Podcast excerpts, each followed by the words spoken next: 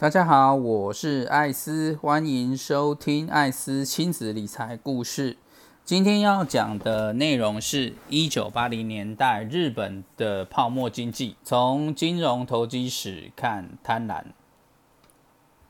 主动投资如果要做得好，我们必须要了解投资心理学、投资理论基础，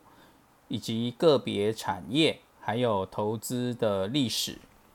了解金融史可以让我们知道过去的时空背景下，因为哪些条件与因素而造成了市场的泡沫跟泡沫破灭之后的状况。这会相当有助于我们的理性思考，而且又可以见古知今。虽然泡沫的形态会不同，但是本质是相同的，就是人性的贪婪。投机的狂热常常是自信心膨胀的一种症状，所以当一个经济强权从一个国家转移到另外一个国家的时候，投机的狂热往往就会在这个时候出现。就如艾斯在第十二集谈到的郁金香泡沫，阿姆斯特丹在成为通往全世界的海上枢纽。创造了经济奇迹之后的不久，郁金香的热潮也跟着爆发，之后便产生了泡沫。在一九八零年代的中期，美国的经济势力不断受到日益壮大的日本威胁。日本当时占世界贸易量的十 percent，贸易顺差迅速的提升。资本输出的程度和十九世纪的英国极盛时期不相上下，日本人的平均收入也快速的追上美国的水平。日本企业当时在科技上称霸消费性电子产品，还有数个领域。日本的银行在当时，无论是在资产或者是市值上，也堪称世界第一。当日本正享受着巨大贸易顺差的时候，美国却面临着贸易赤字的问题。雷根总统执政时期所创造的巨额财政赤字，竟然要靠日本人用贸易盈余来购买美国的国库券加以挽回。当时便宜又好开的日本车攻占了美国市场。在底特律，愤怒的美国工人砸毁了日本的汽车，抗议进口车影响他们的生计。当时的《纽约时报》更警告，在二战结束四十年后，日本发起了史上最了不起的一次商业进攻，企图瓦解美国企业。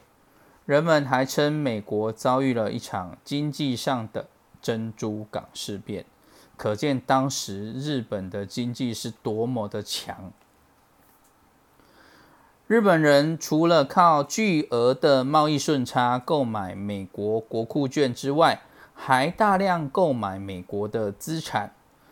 日本的投资者特别钟情于美国的房地产。一九八六年的时候，三井物产以六点一亿美金买下了曼哈顿的埃克森大楼。谣传说，三井的出价比埃克森的开价高出了二点六亿美金，多付了这么高的金额，竟只是因为三井的日本总裁想让自己的名字登上金氏世界纪录。不管这个谣言是不是真的，都可以显现日本人在海外消费的浮夸程度。陆陆续续的，日本买走了更多象征美国资本主义的标志，比方像纽约的洛克菲勒中心、好莱坞的哥伦比亚影业。来势汹汹的日本资金狂潮，点燃了美国人的仇外心态。过去战争时的敌意又再次复苏了。当时的美国人对于日本资金的忧虑与沮丧。恰巧和日本从政治性的气势呈现强烈的对比。过去日本因为军事战败所隐忍的各种羞辱，以及为了重建家园所做出的牺牲，在当时终于显现出了甜美的果实。日本的政治家举手投足之间也散发出不一样的自信。在二战中战败的日本，透过经济的形式，以经济霸权的姿态重新崛起。在这种情况下，自信心的膨胀或许是无可避免的。在当时的时空背景下，有几件事情也导致了当时的泡沫越滚越大，其中包含了几点，比方说像企业的投机行为，由于贸易顺差不断的成长，银行的利息也很高。因此，日本累积了大量的剩余资本，只有透过整顿金融体系，才能让它流通。所以在一九四八年春天的时候，日本政府同意让国外银行交易日本政府债券，并且准许进行银行的信托业务。同时，外汇管制取消了，日本银行也首次可以。获得了自行订定大笔存款账户利率的权利。由于这些改变，日本的资本市场立刻被金融革命的副产品所填满。随着期货市场和股市指数对日本的开放，衍生金融商品也漂洋过海的来到了东京。当时的日本公司开始透过金融工具结合传统的公司债和选择权，让持有者可以在到期日之前以特定的价格购入公司的股票。且由于当时日本的股价急速上涨，所以增加了认股权的价值，因此公司可以发行利率更低的债券。对于发行债券的公司来说，这类型的认股权债券还有一个好处，就是这些债券以美元发行之后再换成日元。由于债券到期日内日币是看涨的，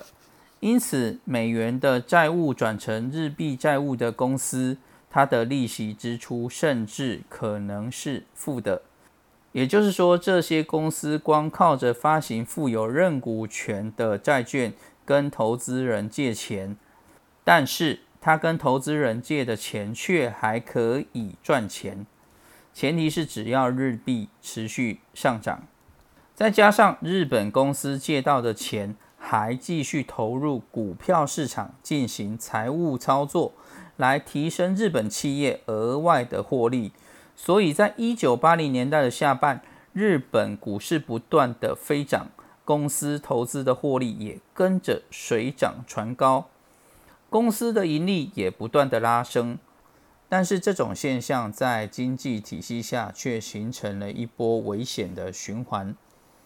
透过财务操作来创造获利，获利又推升了股价。股价飙升，又推升了财务操作的获利，就是当时的日本。当时大型的市场玩家，如国际知名的丰田汽车、日产汽车，还有消费电子产品制作商，像松下电器或者是夏普公司，他们的财报上的获利，有一半都来自于投机所得。根据当时的资料，一九八五年三月的时候，这些投机的金额才两千四百亿日元，在两年后却激增为九千五百二十亿日元。但是在同一个时期，公司的营业获利却是下滑了，这代表公司越来越没有专注于他自己的本业。部分的公司甚至把这个投机活动当成公司的主要事务，凌驾于它的正常营运之上。被当时称为“东方土地神”的板和钢铁公司，在一九八零年代募集到了四兆日币，并且透过财务操作的投机获利是他正常营收的二十倍，所以当时投机的行为是相当风行的。但是也并非是所有的资金在一九八零年代晚期都投入了投机的活动。比方说，在一九八零年代下半的时候，日本的投资资本高达三十五兆日元。占了日本经济成长的三分之二，激增的投资潮也协助了日本度过因为日币走高导致经济成长停滞与资本报酬率下跌的困难期。但是，有些当时的评论家也认为，当时日本的财政部，也就是财务省，故意制造经济泡沫。好让日本的企业可以在危机的时期取得廉价的资本，泡沫的资本支出造就了一种假象，以为日本的经济奇迹在实际的活力消失后还可以继续持续着，并且又使大量资本不当的投入在没有生产力的投资中。企图利用投机作为经济政策工具的财务省，就像开启了潘朵拉的盒子。所以听到这里，我们可以发现，投机的行为已经从早期的少数人引领很多人无知疯狂的追捧，衍生到了由拥有广大资本以及和股市相关的内部人操控的。一股投机狂潮，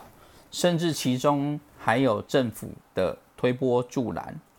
所以无知的散户追捧者在泡沫破灭的时候，就会承受巨大的损失。